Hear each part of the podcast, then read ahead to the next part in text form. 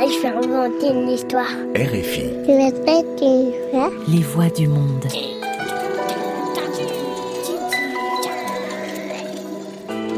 Sept milliards de voisins, des contes à écouter. Bonjour, je m'appelle Héloïse Oria. Et moi, ce que je préfère, c'est raconter des histoires. Le génie de la montagne et le génie des eaux. Un conte de Vo Kwangdi et Nguyen Na. Collection Contes des quatre vents aux éditions L'Armatan.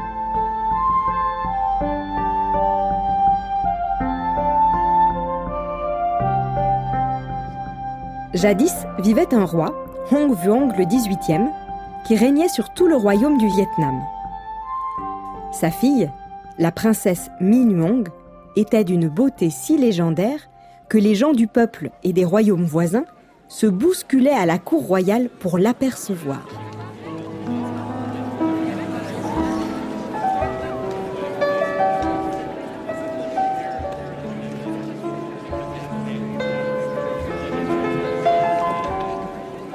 On fit l'éloge de son exceptionnelle beauté jusqu'aux portes du ciel, et c'est ainsi que le génie de la montagne et le génie des eaux s'éprirent tous deux de la princesse et demandèrent sa main au roi.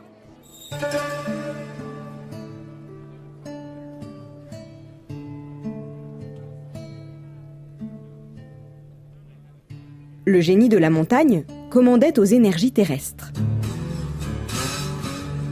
Maître des animaux et des plantes de la terre, il commandait aux montagnes et aux jungles.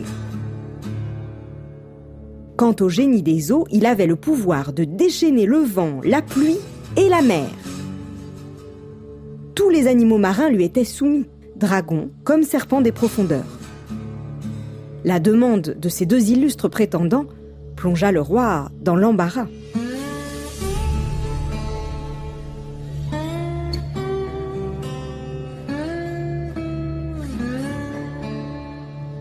Tous deux étaient d'une inestimable valeur. Il était difficile pour le souverain de choisir lequel devait se marier avec sa fille. Je donnerai la main de ma fille à celui qui m'éblouira par ses pouvoirs.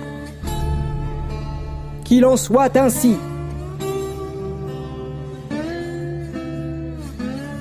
Le génie des eaux, ayant entendu cela, invoqua la plus grande de ses créatures, le dragon des mers.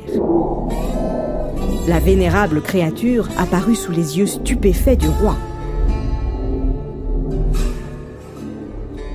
Embarrassé, le génie de la montagne ne pouvait rivaliser, car nulle créature n'était plus impressionnante que ce dragon, grand protecteur du pays vietnamien.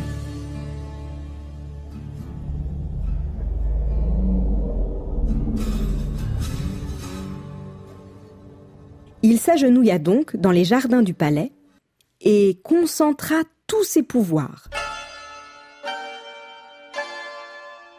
Un arbre géant surgit alors du sol.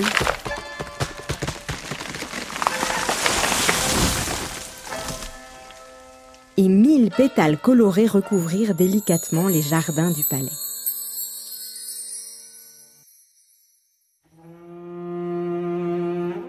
Embarrassé par tant de prouesses, le roi déclara alors ⁇ Je ne peux me résoudre à choisir l'un de vous. Que le premier qui m'apporte les plus grands présents demain obtienne la main de ma fille.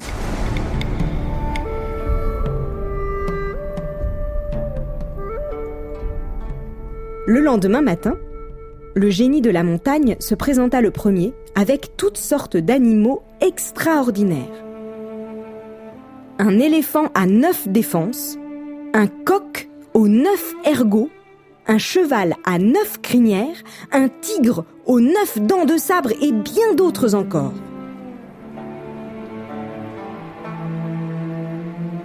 Quant au génie des eaux, il arriva trop tard et assista donc impuissant au cortège nuptial du génie de la montagne et de la princesse. Il avait perdu. Mais tandis que l'heureux couple s'éloignait, le génie des eaux sentit la jalousie et la colère monter en lui. Le roi s'était bien joué de lui. De rage, il se retira dans son royaume des mers et déchaîna les vents, les eaux et lança des hordes de monstres marins sur tout le royaume.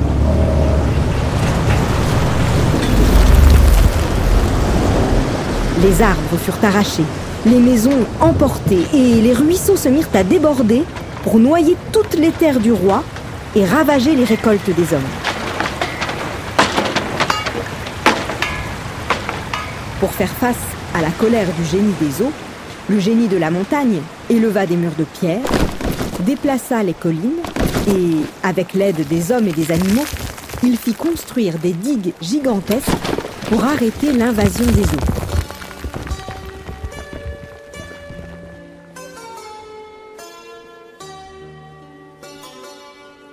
Après des jours et des jours de lutte incessante, le royaume fut finalement sauvé.